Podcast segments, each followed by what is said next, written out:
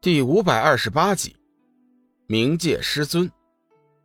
阁楼上，龙宇和幽梦吃完了饭桌上的酒菜，两人走进窗子，凝视着外面的景色，似乎是各有心事。龙宇突然问道：“幽梦，你怎么会有一个冥界的师尊呢？”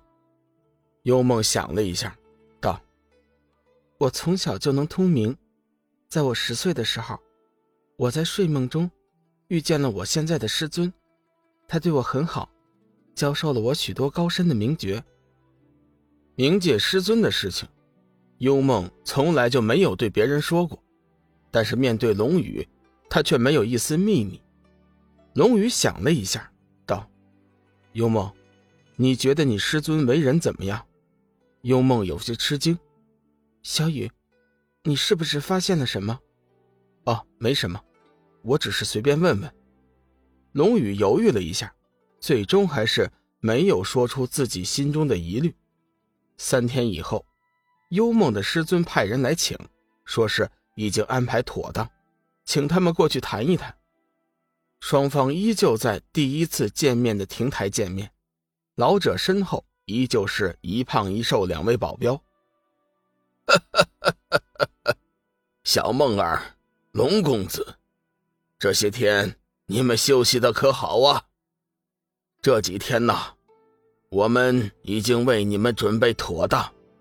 如果没有什么事情的话，我想啊，今天呢就送你们进去冥王城。老者是满脸笑容。冥王城和冥界皇城并不在一起，两城之间有大型的传送阵法联系。不过。冥界皇城到冥王城并不是一件容易的事情，因为传送阵由专门的冥神看守，只有获得资格的冥人才能够进入传送阵。至于哪些冥人具有资格，其实说来也简单，只要是有足够的金币就可以买到通行证。当然，还有一类人是不需要花钱，主要是在冥界有足够的权势，那就可以了。幽梦的师尊显然是后者，在他的影响下，很轻松的为两人弄到了前去冥王城的通行证。幽梦的师尊亲自将两人送进了传送阵，确定两人安全到达冥王城后，这才离开。一个时辰后，卓别带着一帮手下，同样也进入了传送阵，去了冥王城。这一切都没有逃过幽梦师尊的预料。龙宇和幽梦通过传送阵进入了冥王城之后，在四处走动了一会儿，通过手中的金币，很快就了解了冥王城的情况。用龙宇的话来理解，冥王城其实就是一个自由之都，类似于新古月星的黑月城。当然，自由的前提是你必须要有足够的金币，只要拥有足够的金币，你就能体会到。冥王城的自由，每天都有大批的名人从冥界皇城跑来这里，放纵欲望，做自己想做的事情，比如性、嗜杀、暴力等等等等。龙宇和幽梦了解到，整个冥王城除了王城禁区之外，其余的地方都是由冥王手下的得力大将赤天统领。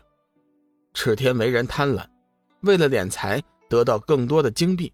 他变着法儿的想出了好多的生财之道，比如说，他叫每一个冥界皇城前来的名人都要在冥王城市里办理一张身份证明，说是为了统一管理，实际上却是为了找合理的借口收取金币。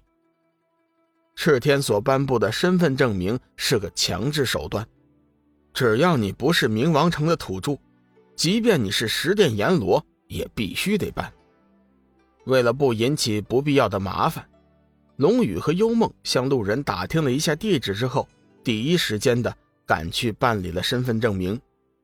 冥王城的身份证明根据办理者所交的金币分为三个等级，即高级、中级、低级。其中，高级身份证明需要五千个金币，中级需要三千，低级则需要五百。身份证明的级别越高。所能享受到的服务也就越多，同时也会受到其他名人的尊敬。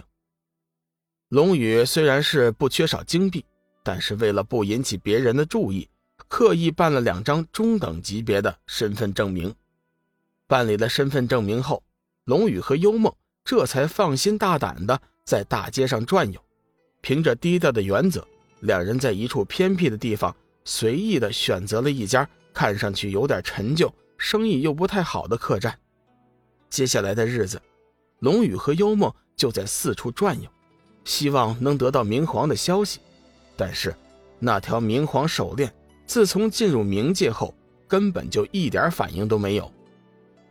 这天，已经是龙宇和幽梦进入冥王城的第十天了。两人依旧是一无所获，不由得有些着急。吃过早饭之后，两人决定冒险进入禁区看看。经过一番试探之后，龙宇得出结论：除非是正大光明的进入禁区，否则的话肯定会暴露两人的身份。禁区周围设置了强大的防御结界，即便是龙宇出手，也得施展八成的力量才能够破开。施展八成的修为，显然会引起巨大的动静。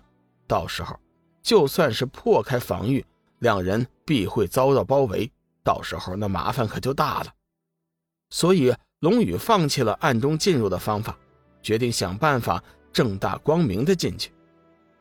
回来之后，龙宇花费了一千金币，找人打听了一下禁区的情况。所谓禁区，就是类似于皇城的存在。里面住的全是达官贵人，有力量、有实权、有金钱的人物。总而言之，一句话，非富即贵。龙宇得到了一个非常有用的信息，知道这里还有一种特级身份证明，持有特级身份证明的人，同样也有权利进入禁区。不过，进入禁区的逗留时间是有规定的，不得超过半个月的时间。龙宇也不嫌半个月的时间少，急忙带着幽梦前去办理特级身份证明。